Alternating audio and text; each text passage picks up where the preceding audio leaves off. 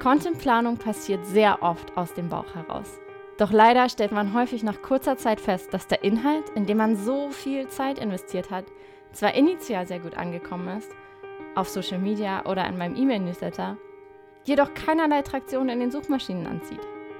Heute spreche ich mit Thomas Ottersbach, Geschäftsführer von PageRangers und engagierter SEO-Experte. Wenn ihr erfahren möchtet, wieso Inhalt nicht gleich Inhalt ist, wie ihr bei der Contentplanung am besten vorgehen könnt und wie ihr sicher gehen könnt, dass der Content am Ende auch wirklich bei eurer Zielgruppe ankommt, dann hört am besten bis zum Ende mit. Mein Name ist Jennifer Lapp, ich bin Senior SEO Strategist hier bei HubSpot und ich führe euch durch die inzwischen 70. Folge von The Digital Helpdesk.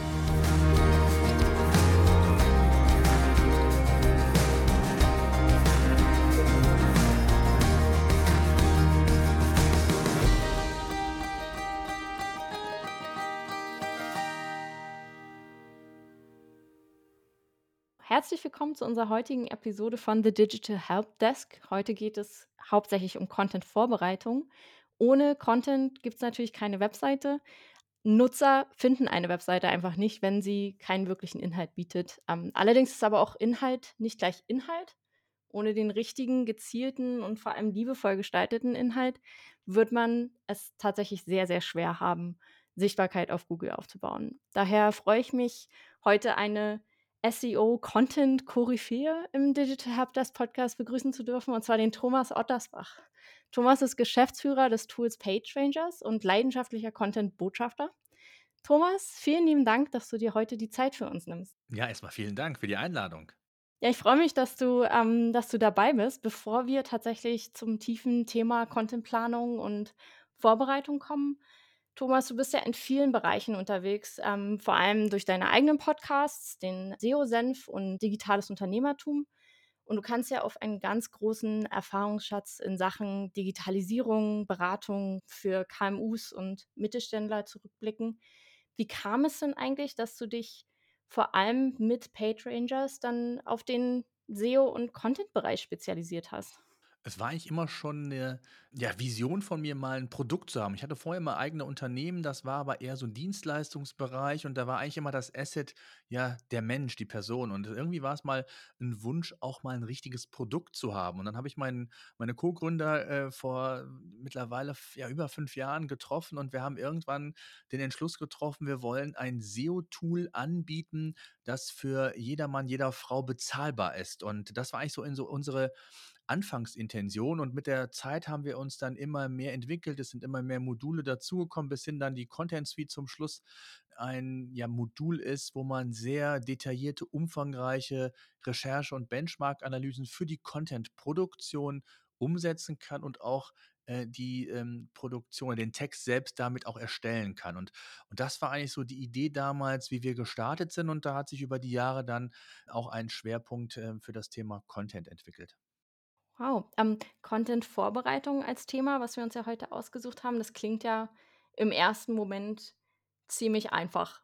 Man denkt ja so ein bisschen als Redakteur oder Marketer an die erste Recherche. Ich gucke halt so, welches Thema ist relevant. Äh, am besten mache ich noch eine Keyword-Recherche, um zu schauen, welche Themen sind darüber hinaus noch relevant.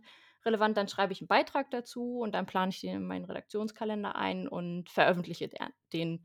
Da steckt natürlich noch viel, viel mehr dahinter. Was gehört denn für dich eigentlich vor allem auch in, in Hinblick auf deine Erfahrung als, ähm, als SEO-Stratege? Was steckt für dich da eigentlich noch dahinter?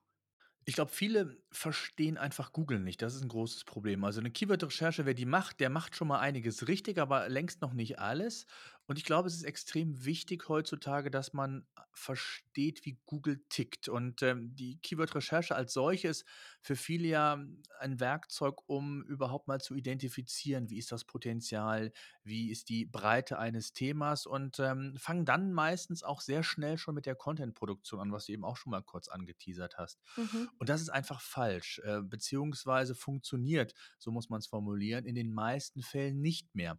Denn ähm, es sind einfach zu viele weitere Aspekte wichtig geworden. Und ich sage immer, dass Google für mich die beste Marktforschungsquelle ist, um zu identifizieren, was die Zielgruppe wünscht an Inhalten, in welcher Phase ähm, man sich befindet, also wenn man von der Customer Journey her äh, kommt. Und so ist es einfach extrem wichtig, ja, weitere Schritte im Vorfeld zu prüfen, bevor ich an die eigentliche Content-Produktion rangehe. Und das ist, glaube ich, so ein Aspekt, den viele einfach im Rahmen der Content-Erstellung, Texterstellung einfach noch nicht sehen. Du hast ja gerade einen ganz schönen Punkt angesprochen. Google ist eigentlich eine Marktforschungsmaschine. Ich sehe das ja selbst auch. Bei HubSpot mache ich ja die Contentplanung für die deutschsprachigen Blogs und auch für die Produktseiten. Viel viele Themen oder Blogbeiträge, Webinarthemen, E-Book-Themen ergeben sich eigentlich daraus, was ich eben sehe in den Suchergebnissen, was für meine Nutzer relevant sind. Was aber, wenn man jetzt komplett Einsteiger ist und viele unserer Zuhörer beschäftigen sich, glaube ich, eher oder Zuhörer und Zuhörerinnen beschäftigen sich eher nebenbei mit SEO konkret. Also, äh, ich hoffe, dass, äh, durch dich sehr sehr viele SEOs heute zuhören, aber der der Hauptpunkt sind, ähm, Content-Marketer, Unternehmensgründer und die haben vielleicht noch nicht so viel Erfahrung, ähm, aus den Suchergebnisseiten eben genau das abzulesen, was du gerade angesprochen hast. Worauf achtest du denn in deiner eigenen oder auch in der Contentplanung für deine Kunden oder eure Kunden worauf achtest du da, wenn du die Suchergebnisseiten dir anschaust für ein äh, ein bestimmtes Thema oder in der Vorbereitung? Mhm. Also, ich glaube, gerade wenn es keine SEOs sind, die im im hier zuhören, dann ist es extrem wichtig, dass man den den Content halt weil die die der Content ist Basis, nicht nur für für die Suchmaschinen, auch für für Paid-Kampagnen. Wenn der Inhalt, wo der Nutzer nachher draufgeleitet wird, nicht, äh, mit dem übereinstimmt, was ihm am Anfang oder was ihm suggeriert wird, ob in im organischen Bereich bei Google oder im Paid-Bereich oder bei welchen Kampagnen auch immer, Inhalt ist wichtig. Und du hast es eigentlich schon gesagt, Google oder gibt mir extrem viele Hinweise und man nennt das die sogenannte Suchintent-Analyse. Also ich sage immer, ohne eine Suchintent oder den Suchintent äh, zu prüfen, würde ich niemals mehr Content schreiben. Was bedeutet Suchintent? Ich mache es mal an zwei Beispielen vielleicht. Mhm, Wenn ihr mal die Zuhörer in, bei Google einfach mal Friseur nach der alten Rechtschreibreform und Friseur nach der neuen Rechtschreibreform eingibt. Von der Wortbedeutung ist Friseur gleich. Aber mhm. die Suchergebnisse, die mir angezeigt werden, sind völlig unterschiedliche. Das heißt, Friseur, alte Rechtschreibreform, bekomme ich Informationen über Friseurthemen, Magazine, vielleicht auch mal den einen oder anderen Friseur, der dort entsprechend ähm, gelistet ist. Wenn ich Friseur Je nach nachdem, wo ich vielleicht auch grade unterwegs bin, ne? Also, wenn ich jetzt irgendwie Mobilfriseur eingebe, dann, ähm, kriege ich wahrscheinlich eher in Berlin, ähm, 'n Friseursalon angezeigt. Ja, das kommt auch dazu, genau, aber das würde ich jetzt in in lokalen Bereich und wenn man den diesen Mhm, klassischen ähm, die klassischen SERPs, also die die die Listings äh, der organischen Suche sieht, ähm, dann ist neben der lokalen Suche genau eben das der Fall, dass da Magazine sind und so weiter. Und wenn ich das jetzt nach der alten nach der neuen Rechtschreibreform eingebe, dann werde ich Folgendes fest oder werdet ihr Folgendes feststellen, dass sich der Großteil um Seiten ähm, oder dass da zum Großteil Seiten entsprechend gelistet sind, die sich mit dem Thema Rechtschreibung und Rechtschreibreform beschäftigen. Das heißt, Google hat den Intent, also herausgefunden, dass Leute, die Friseur mit nach der neuen Rechtschreibung ähm, eingeben, eher nach der ja, richtigen Rechtschreibung schauen, weniger interessiert sind an Friseurthemen. Und ähm, das ist das eine Beispiel. Das andere Beispiel ist, wenn ich zum Beispiel Saugroboter Saugroboter als solches ist sehr dominiert in organischen, ähm, SERPs von Onlineshops.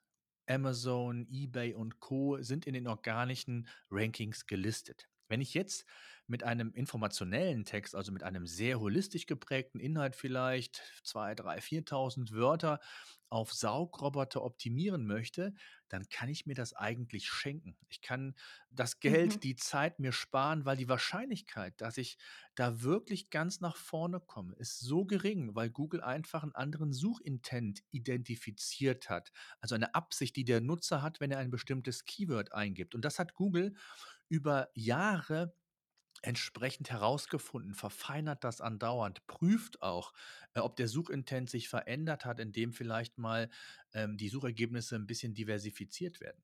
Wenn ich ähm, ein anderes Beispiel, beste Saugroboter eingebe, dann sieht es völlig anders aus. Dann sind eher die informationellen Seiten, wie man sagt, also die eher durch Textinhalt geprägt sind, auf den vorderen äh, Seiten zu finden. So gut wie kein Onlineshop, ja, weil der Mhm. Nutzer sich in der Phase zunächst einmal informieren möchte. Er ist noch nicht in der Kaufphase. Und ähm, wenn ich jetzt einfach eben diesen Suchintent nicht überprüfe, und das, das kann ich für alle anderen Beispiele auch äh, weiter deklinieren, dann kann es unter Umständen sein, dass ich eben die falschen Inhalte produziere, die eben keine Sichtbarkeit oder zumindest nicht die Sichtbarkeit aufbauen können, weil Google mich, mir einfach keine Chance gibt, weil der Suchintent ein völlig anderer ist.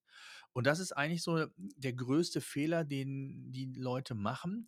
Ich nenne es immer nochmal das Überprüfen, das Verifizieren der, der Keywords, die ich aus der Keyword-Recherche äh, identifiziert habe über den Suchintent. Und das geht nur, indem ich manuell wirklich einsteige und schaue, das Keyword eingebe und ähm, was für Content-Arten, was für Typen von Webseiten werden mir da angezeigt. Und dann mache ich schon vieles richtiger und vor allen Dingen, äh, auch das erleben wir natürlich bei uns immer, dass man Content so aus dem Bauch heraus schreibt, schon mal gerne, weil man glaubt, dass das Mhm. ist für die Zielgruppe relevant. Und dann nach ein, zwei Monaten kommt dann ja die große Erkenntnis, oh, zu den Keywords, wo wir Sichtbarkeit aufbauen wollten, hat sich eigentlich so gut wie nichts getan. Und das ist einer der größten Fehler, gerade am Anfang.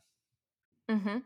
Vor allem ist es auch sehr in der in der Keyword-Recherche, da tappt man auch schnell in die Falle, dass man sich Keywords aussucht, die extrem schön hohes Suchvolumen haben, aber eigentlich gar nicht die sind, die für mich jetzt wichtig sind. 'N schönes Beispiel für HubSpot jetzt einfach von unserem Blog direkt sind, ähm, so Keywords wie Facebook Bilddebugger. Mhm. Und zwar hat es sehr, sehr schön hohes Suchvolumen. Wir haben auch 'n Beitrag, wie man diesen Debugger nutzt. Wenn man sich aber das also, der Beitrag ist von ich weiß gar nicht, der der muss schon Jahre alt sein, als wir einfach mal in der Contentplanung noch gar nicht so stark den suchmaschinenoptimierten Fokus hatten, aber wir haben einfach 'n Beitrag geschrieben über, wie man eben diesen Debugger nutzt und was warum quasi bei Facebook, wenn man Bilder hochlädt, die manchmal eben kaputtgehen, wenn man 'nen Artikel, ähm, ähm, mit verlinkt. Und da kann man eben für jeden Artikel diesen Debugger benutzen, der einem dann sagt: „Okay, dieses Bild soll kann dann wird wird dann noch mal neu hochgeladen.“ Mhm. Ja, absolut. Genau, und der Intent, ähm, hinter dieser Suchanfrage ist aber eigentlich nicht herauszufinden, warum ich äh, e wie ich diesen Debugger benutze, weil die Leute, die eben genau dieses Wort suchen, tatsächlich auch schon genau wissen, was kaputt ist und einfach nur den Debugger aufmachen wollen. Das heißt, der Intent dahinter ist, ähm, das tatsächlich zu tun und die die Seite zu nutzen, während der Blogartikel zufällig für dieses Keyword auch ganz oben rankt. Und der ist auch nicht danach optimiert, der ist halt einfach nur, weil, ähm, Google anscheinend sieht, okay, der ist qualitativ, ähm, hochwertig und ergänzt das Thema ganz oben, aber der Intent hinter der Suchanfrage ist eigentlich nicht zu erfahren, wie ich eben diesen Debugger benutze, sondern eben einen Facebook-Artikel zu debuggen. Mhm. Ja, schönes Beispiel. Also, ich ich habe ganz könnte noch ganz viele nennen. Also, äh, Nero und Nero. Ja, Nero ist 'n Softwareunternehmen, kennen viele Ältere der die hier vielleicht zuhören, noch als CD-Brenner-Software und und Kaiser Nero. Und ja, wenn ich auf Nero das bei Google eingebe, dann habe ich eigentlich sehr wenig zu der Softwareunternehmung, sondern eher zum zum zum Kaiser Nero. Und Gleiches auch und ich Mhm. glaube, das schönste Beispiel ist einfach, das kennt auch jeder, iPhone Unboxing, ne? Gibt's auf YouTube ganz viele Unboxings, wo man dann in in Mhm. den Inhalt reinschaut. Wenn ich das bei Google mal eingebe, da finde ich keinen einzigen Eintrag, äh, der informa äh, der Text hat, sondern ich finde ausschließlich Videos. Und auch das ist 'n ganz wichtiges Thema. Ich habe es eben gesagt, Google ist für mich so die beste Marktforschung, ja, um auch nicht nur den Content-Typ herauszufinden, sondern auch, gibt es entsprechende Varianten, die laut Google vielleicht wichtig sind. Also, sind in diesen organischen oder in diesen SERPs, wie man ja sagt, sind Videos integriert? Also, ist 'n Karussell mit Videos, was Google integriert hat? Oder sind Bilder vielleicht dominierend neben Text und und und und anderen Formaten? Also, auch das kann ich herausfinden, wie wichtig das ist. Wir hatten letztens 'n Kunden, der beschäftigt sich oder, hm, hat, äh 'n Service, 'ne Dienstleistung für Ärzte. Äh, man kann als Arzt äh, seine Rechnungen abtreten an Dienstleister, dann äh, bekommen die Ärzte frühzeitig ihr Geld und, die die Firma, äh, treibt das Geld quasi ein und bietet diesen Dienstleistungsservice. Und wenn man dann mal Abtretung, Arztrechnung eingibt, das sind nur informationelle Inhalte. Kein einziges Bild ist da, kein Video.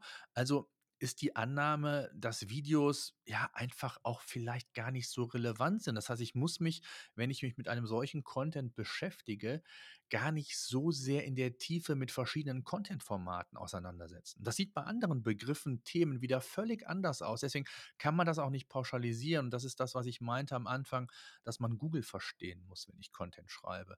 Und äh, es gibt so viele weitere versteckte Hinweise. Hm, ich sag mal, wenn ihr äh, Saugroboter und beste Saugroboter eingebt, dann schaut oben mal auf die Tabs, diese Menüpunkte, Shopping, News, Bilder. Auch die Mhm. variiert Google. Ja, wenn das Thema äh, bei Saugroboter wird das wird der Menüpunkt Shopping ganz links stehen. Bei beste Saugroboter sind es vielleicht Bilder oder Videos. Das heißt also, auch hier sieht man so eine Art, ja, nicht Priorisierung, aber, ähm, hier kann man auch noch mal versteckte Hinweise mitnehmen. Und und das ist das, was ich meinte, dass man, ähm, Sichtbarkeit, äh, zumindest sehr, sehr gut prognostizieren kann, beziehungsweise alles dafür tun kann, damit man eben, ich, ich nenne es immer Relevanzsignale oder so viel wie möglich an Relevanzsignalen an Google übergibt. Und ähm, ja, wenn man da eben besser ist als der Wettbewerber und wenn andere Parameter stimmen, dann habe ich hier einfach eine, eine sehr, sehr gute äh, Voraussetzung für den Sichtbarkeitsaufbau. Wir haben ja jetzt einige Signale, die Google mitgibt während der Recherche, der initialen Recherche schon gerade durchgesprochen. Wie, ähm, empfiehlst du denn, dass man da äh, strategisch und organisiert rangeht, bevor man jetzt also, wenn man jetzt loslegt in der in der Themenrecherche für 'nen B2B-Blog oder für 'nen Onlineshop, der 'n Magazin hat, ähm, alles, was so 'n bisschen tiefer in den Content reingeht. Wo fängt man da am besten an? Ja, also ich wenn man die Chronologie einhalten will, dann ist Keyword-Recherche, hatten wir eben gesagt, und diese Such-Intent-Analyse sind die ersten beiden Schritte. Das ist das Wichtigste, damit ich weiß, ähm, A, was ist mein Potenzial, was für Themen gibt es überhaupt, wie sind die Reichweiten ähm, und wie ist die Wettbewerbsdichte. Auch das ist ja wichtig zu überprüfen, wie viele Wettbewerber kämpfen mit mir um bestimmte Keywords und wie ähm, einfach oder vielleicht auch nicht ist es dann Sichtbarkeit aufzubauen. Was ganz, ganz wichtig ist, gerade wenn es um informationelle Inhalte geht, ähm, sind Fragen. W-Fragen, sogenannte W-Fragen. Die Mhm, sollte man äh, überprüfen. Auch das ähm, gibt mir Google ja äh, hin und wieder mal Hinweise mit den sogenannten Answerboxen. Das heißt, es werden Fragen direkt auch in die SERPs mit integriert. Die kann ich dann entsprechend aufklappen und bekomme dann die Antworten. Ich habe mal einen Vortrag gehalten, da ging es darum, dass Google immer mehr zur Antwortmaschine wird, weil die Fragen weil Google oftmals zu den Fragen auch versucht, schon aus den Texten sezierte Antworten zu geben.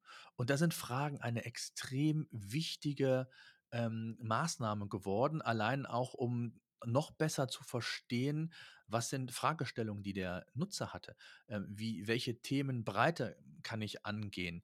Und, ähm, und wenn ich dann diese W-Fragen für mich ermittelt habe, die ganz wichtig immer nur auf das Content-Ziel abgestimmt sein sollten, also nicht auf die SERPs, wie man so schön sagt, dass man sagt, jetzt muss ich alle Fragen, die da sind, irgendwie einbauen. Nein, sondern wichtig mhm. ist, und das glaube ich, muss man auch nochmal sagen, dass natürlich alle diese Maßnahmen auf das Ziel, was man mit dem Content erreichen möchte, ähm, abzielen sollen. Und da sind W-Fragen äh, 'n weiteres wichtiges Vehikel neben der sogenannten WDF-IDF-Analyse. Das heißt, es werden entsprechend, ähm, Wettbewerber inhaltlich untersucht, ob bestimmte Keywords eine bestimmte Häufigkeit haben und die man dann in den Text quasi ganz einfach formuliert integrieren sollte und eben das ist das, was ich eben mit Relevanzsignalen meinte, eben an verschiedenen Stellen dieses Signal an Google übermitteln kann. Bilder können Signale sein, die Struktur, den, der Inhalt logischerweise, die W-Fragen, all das, was wir eben gesagt haben, sind ja versteckte Signale, die ich Google quasi übermitteln kann. Und wenn ich das eben ja, granularer mache als der Wettbewerb, dann ist eben die Wahrscheinlichkeit auch gegeben, ja, dass ich vielleicht von Google auch als die relevante Quelle für das bestimmte Thema gesehen werde. Das gilt natürlich nicht, wenn ich jetzt als Onlineshop für Saugroboter plötzlich aber Wein verkaufen möchte und da davon ausgehe, dass ich da dann sofort ranke, oder? Oder Genau, du das da das? gab's ja auch 'n paar Beispiele. Ich will es gar nicht noch mal thematisieren.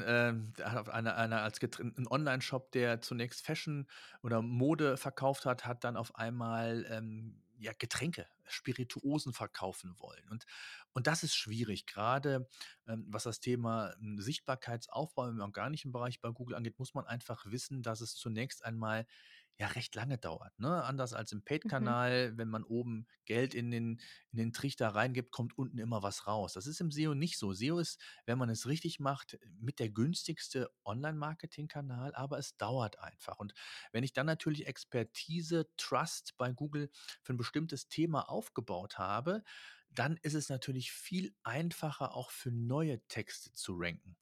Und wenn ich hier 'n komplett neues Thema habe und ich mache den schönsten Artikel, 10.000, 15.000 Wörter, wie lang auch immer, aber habe sonst keine Expertise im Grunde genommen Google dargestellt, dann ist die Wahrscheinlichkeit je nach Branche, je nach Wettbewerbsdichte, das mal ausgeklammert, sehr, sehr gering, dass ich Sichtbarkeit aufbauen kann. Das heißt also, auch hier ist 'n Tipp, immer in sogenannten Themenclustern arbeiten. Das heißt, nie immer nur einen Artikel alleine sehen. Content Mhm. Hubs oder Pillar Pages kann man's auch nennen, aber wichtig ist einfach, dass man ein Thema in der Breite sich anschaut. Was ist mein Hauptteil, mein Hauptthema? Wie kann ich die vielleicht noch sinnvoll ergänzen, um so sukzessive, ähm, ja, man sagt immer so schön, Trust bei Google aufzubauen für ein Thema. Und das ist extrem wichtig. Die Marke, das das Branding ist auch extrem wichtig und eben die Expertise, die man auch zeigt nach außen hin über die verschiedenen Content-Themen, das ist extrem wichtig und auch das sollte man immer wieder vor Augen führen. Wir haben einen Kunden, der ist relativ klein, der veröffentlicht auch nur 1 Artikel im Monat. Äh, und das seit 7, 8 Jahren schon. Der war vor unserer Zeit schon, äh, da in diesem Bereich aktiv. Aber er hat es geschafft, durch dieses regelmäßige Publizieren, durch die hochwertigen Inhalte mit verschiedenen Content-Elementen, den Trust aufzubauen bei Google. Und die Sichtbarkeit wächst zwar langsam, weil man auch nur einmal im Monat was publiziert, äh, aber auch das geht. Also, es gibt da verschiedene Ansätze und es gibt auch nicht den einen Ansatz. Und bei 'nem Onlineshop, ähm, wenn du's eben gesagt hast, ähm, ist es natürlich auch noch die Frage, wie man da Content aufbaut. Da geht's ja in der Regel über Kategorieseiten, da habe ich die Möglichkeit und machen ja auch viele Onlineshops, Kategorieseiten auszuformulieren. Äh, auf der Produktdetailseite macht man das ja eher nicht. Und dann gibt's andere wiederum, die haben 'n eigenes Magazin, Ratgeber oder 'n sehr holistisch geprägte Inhalte dafür sorgen, dass eben auch die Produktseiten quasi mit in diesen Sog kommen. Also, da gibt's unterschiedliche Strategien und Herangehensweisen. Wenn du jetzt ähm, wir haben ja jetzt einige Punkte in der Content-Vorbereitung grade durchgesprochen.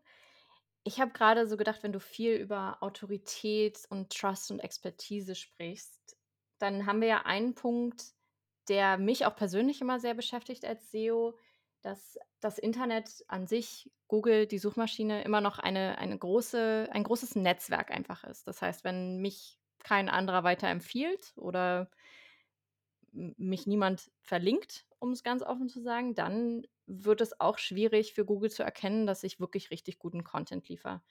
Gehst du da in der Content-Vorbereitung schon daran, dass du dir quasi Linkziele für deine bestimmten Content Pieces raussuchen würdest? In der Vorbereitung würde ich das nicht. Also, das gehört für mich aber in diesen Content äh, Prozess als solches mit rein. Also, wenn man vielleicht noch 'n ganz wichtiger Aspekt, dann dann ist so die Vorbereitungsphase, wie ich sie empfehlen würde, eigentlich vorbei, ist dann wirklich diese Content-Format-Analyse zu betreiben. Also, zu schauen, welche Formate sind vielleicht sogar notwendig.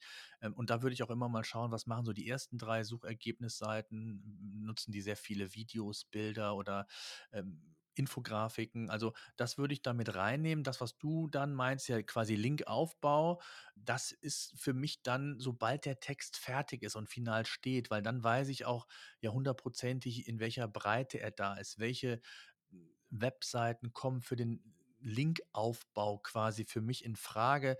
Und du hast es gesagt, auch auch Backlinks, äh, darauf zielt es ja ab, sind immer noch ein sehr, sehr gewichtiger Faktor. Das heißt, wenn man in 'ner sehr kompetitiven Branche zu zum sehr kompetitiven Themenumfeld, äh, man schreibt und dann kommt man an Backlinks auch heute ins im Jahr 2021 einfach nicht drum rum. Das heißt also, auch das sollte natürlich in diesem gesamten Prozess ein Thema sein. Und dann sieht man schon, wie komplex das eigentlich ist. Und es gibt natürlich, äh, könnt ihr euch denken, mit, mit der contentsuite.com, könnt ihr gerne vorbeischauen, gibt es auch Tools, wo man das per Knopfdruck machen kann. Also man muss das ja nicht in der Tiefe alles selbst machen. Es ist nur wichtig, egal mit welchem Tool man das letztendlich macht, dass man Mhm. einfach ähm, genau diese Recherchen, diese Vorbereitung umsetzt. Und klar, da gehört dann auch der, der Linkaufbau unter Umständen mit dazu. Wobei ich da jetzt kein Freund von bin.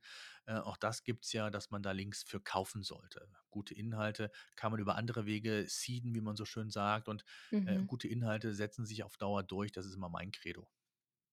Ja, das, äh, sehe ich ganz genauso, auch wenn das das natürlich sehr, sehr schwer macht, an gute Links zu kommen, wenn man Das da stimmt. sehr ehrlich ist Ja, und das dann stimmt. auch nicht gleich mit der Tür ins Haus fallen möchte. Ja. Aber ich will noch mal auf deinen Punkt den letzten Punkt, den du angesprochen hattest, in der Content-Vorbereitung das Content-Format festlegen. Mhm. Da, ähm gibt's ja immer gab's immer diesen schönen Spruch damals oder dieses Buzzword, ähm, Skyscrapern, was man immer gerne benutzt hat. Man soll sich die Top 10 Ergebnisse angucken und dann einfach noch mal einen draufsetzen. Und ich finde das ganz schön, wie du das formuliert hast davor, dass man kann das eigentlich so sehen, dass sich das Ganze weiterentwickelt hat von diesem Skyscrapern weg im einfach noch also nicht, dass man einfach nur ein bisschen mehr Text schreibt oder ein bisschen genauer wird oder noch einen Punkt mehr in das Listige unterbringt, in diesem alten Denken vom Skyscrapern, sondern dass man eben tatsächlich ein Format schafft oder eine Version eines Videos oder eine, äh, Grafik, die noch tatsächlich viel, viel besser ist. Der Content, der einfach noch holistischer ist als der Content der Wettbewerber. Mhm. Absolut, also kann ich nur unterschreiben. Ich nenne es immer bei uns auch intern, wenn wir Inhalte schreiben, dann äh, dann machen wir das immer mit dem Anspruch, dass wir den besten Inhalt wir wollen nicht irgendwie, was die ersten 3 Suchergebnisseiten irgendwie da geschrieben haben, nur anders formulieren. Das darf der Anspruch nicht sein, sondern wer wirklich da auf hochwertige Inhalte Wert legt, ja, der sollte genau das, was du gesagt hast, einfach noch mehr machen. Und das ist auch wieder der Tatsache geschuldet, du hast es gesagt, das ist 'n 'ne ganz normaler Entwicklungsprozess. Äh, das Thema Mobile wird immer wichtiger. Google hat ja den den den Algorithmus auf den Mobile-Index quasi umgeswitcht und, ähm, dass sie quasi der Core-Index jetzt über die mobilen Suchen quasi in Anführungszeichen regiert wird. Und, Mhm. ähm und das muss man sich so vorstellen, dass wenn Google mir diese Hinweise gibt, dass scheinbar die Zielgruppe unterschiedliche Content-Formate wünscht, dann muss ich das auch immer aus der Nutzersicht sehen, dass ich im Grunde genommen dem Nutzer damit überlasse, äh, in welcher Form, in welchem Content-Format er meine Inhalte konsumiert. Ob das über YouTube, über Videos ist, die ja auch bei Google integriert sind, ob, ob er sich eher Bilder, Infografiken anschaut, weil wenn ich unterwegs bin, lese ich mir vielleicht keine 3.000, 4.000 Wörter durch, sondern schaue mir das visuell eher an. Und ich bin der, eher der visuelle Typ ähm, oder auch was Strukturierung der Inhalte angeht. Ich sage immer, dass, das, dass, äh, dass Headlines extrem wichtig sind und eine gute Struktur, also weil die Leute nach dem Tageszeitungsprinzip eher nach Überschriften suchen und nicht den gesamten Text lesen, vor allen Dingen nicht, wenn wenn sie das mobil machen. Also, ich glaube, das ist extrem wichtig, was du gesagt hast, dass man einfach diese Denke aufbaut, dass ich äh, ja, der Anspruch und das das darf man auch nicht vergessen, der Zielgruppe hat sich einfach verändert. Man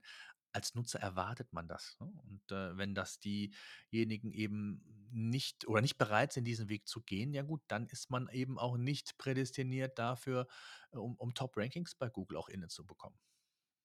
Ich finde das auch mit formatübergreifend, wie du es gerade erwähnt hast, ganz schön. Du machst das ja selbst auch bei deinem Podcast, dass du zu den meisten Podcast-Folgen auch immer noch einen Blogartikel schreibst, Mhm. der mir quasi als Leser 2 Möglichkeiten gibt, diesen Content zu konsumieren. Ich muss ja gar nicht mir den ganzen Beitrag durchlesen. Ich kann, wenn ich unterwegs bin, mir auch einfach die Folge anhören und dann vielleicht später den Beitrag lesen. Oder ich lese eben nur den Beitrag, weil ich sowieso lieber meinen Content als Text konsumiere und nicht der Podcast-Hörer bin. Da gibt's halt die unterschiedlichsten Varianten und, ähm, das auch den zu verstehen, dass de der Nutzer unterschiedliche also jeder Nutzer unterschiedliche Vorlieben hat, diesen Content zu konsumieren.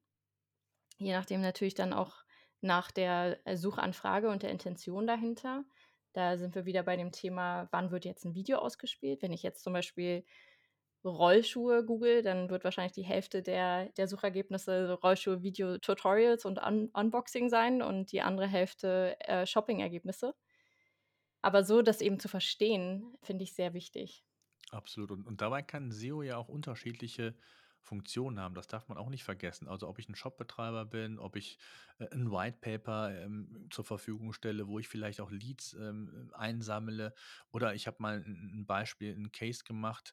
Ähm, du hast gesagt, in meinem Podcast mache ich das eigentlich immer so, dass da sehr, sehr lange Artikel sind, weil ich natürlich auch sehr viel teste für mich, äh, wie funktioniert das? Und damit habe ich's dann zum Beispiel geschafft, dass auch 'n Podcast, der ja eigentlich nur, ich sage mal, 'n bestimmtes Zeitfenster hat, wo gewisse Reichweite mit generiert wird. Klar verirren sich da immer mal wieder welche, aber ich habe es geschafft, dass 'n 'n Podcast, äh, ja, durch 'ne gute Platzierung bei Google auch 2 Jahre nach Veröffentlichung noch fast 1.000 Podcast-Aufrufe im Monat generiert, äh, weil eben die Leute über den Inhalt also, über Google auf den Inhalt Inhalt gekommen sind und dann sich die Podcast-Folge angehört haben. Und das kann man ja projizieren auf andere Dinge auch, äh, wenn's um um Lead-Generierung oder sonstige Themen geht. Also, das ist schon 'n extrem hilfreicher Kanal. Man muss halt eben nur wissen, das geht halt nicht von heut auf morgen.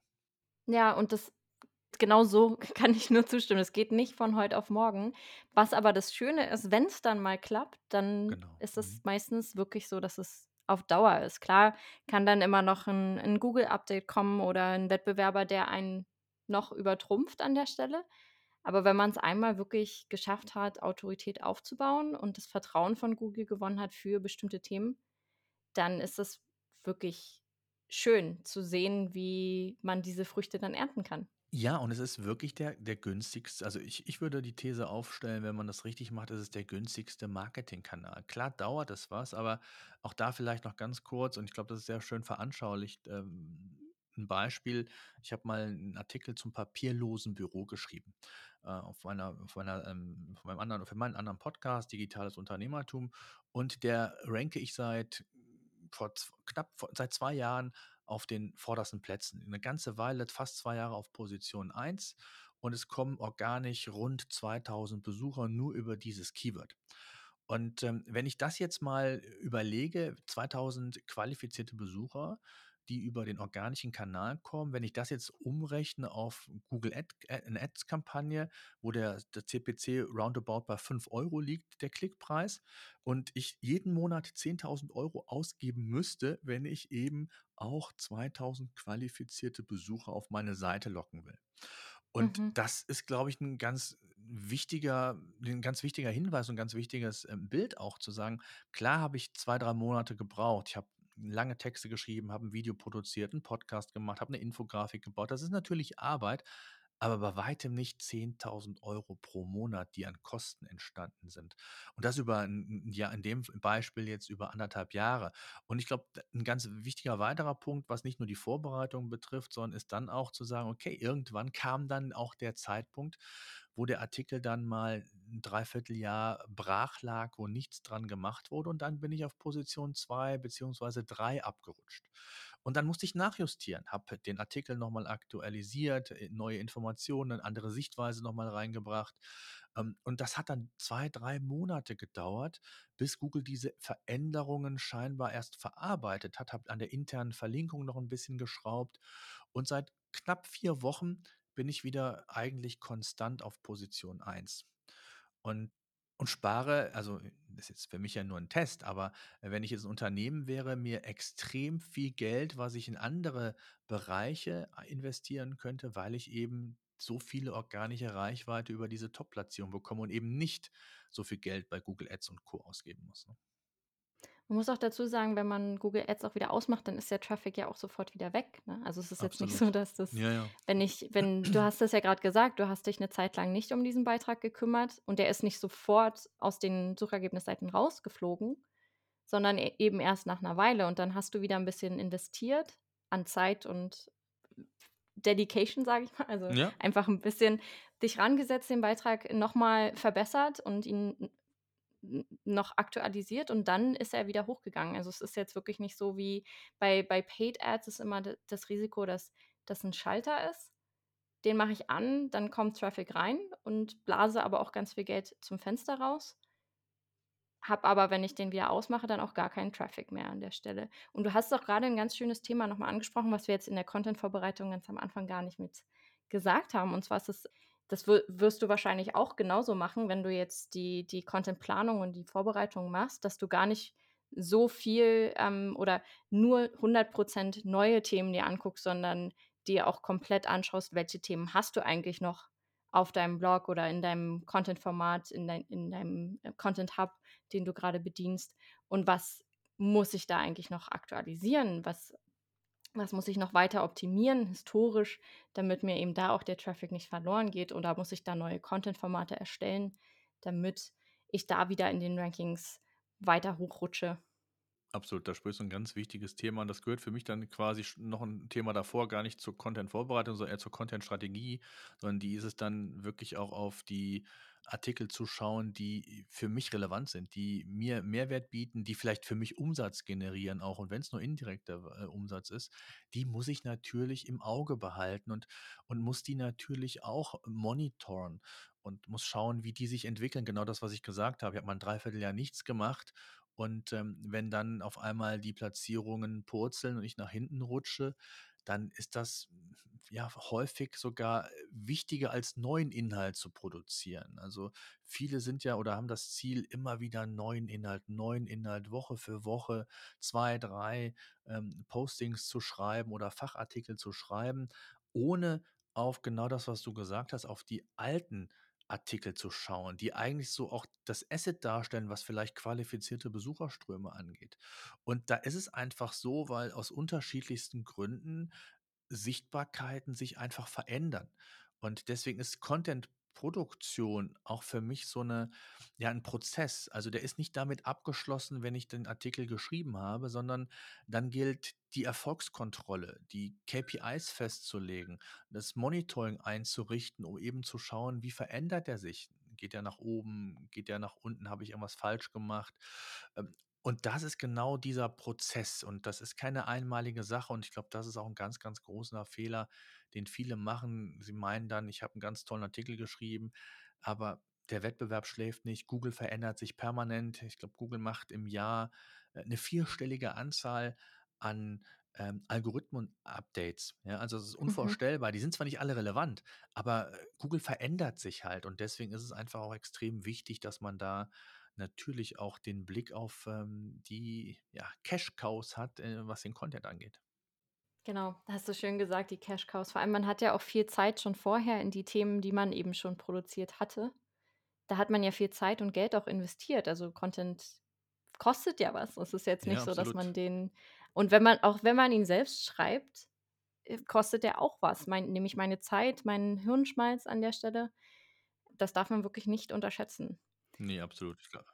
Wenn wenn unsere Zuhörer jetzt, äh, sehr, sehr begeistert natürlich zugehört haben, das hoffe ich, und morgen quasi mit ihrer Content-Vorbereitung starten sollten, welche welche Dinge würdest du ihnen jetzt noch mal an die Hand geben? Was müssen sie auf jeden Fall beachten?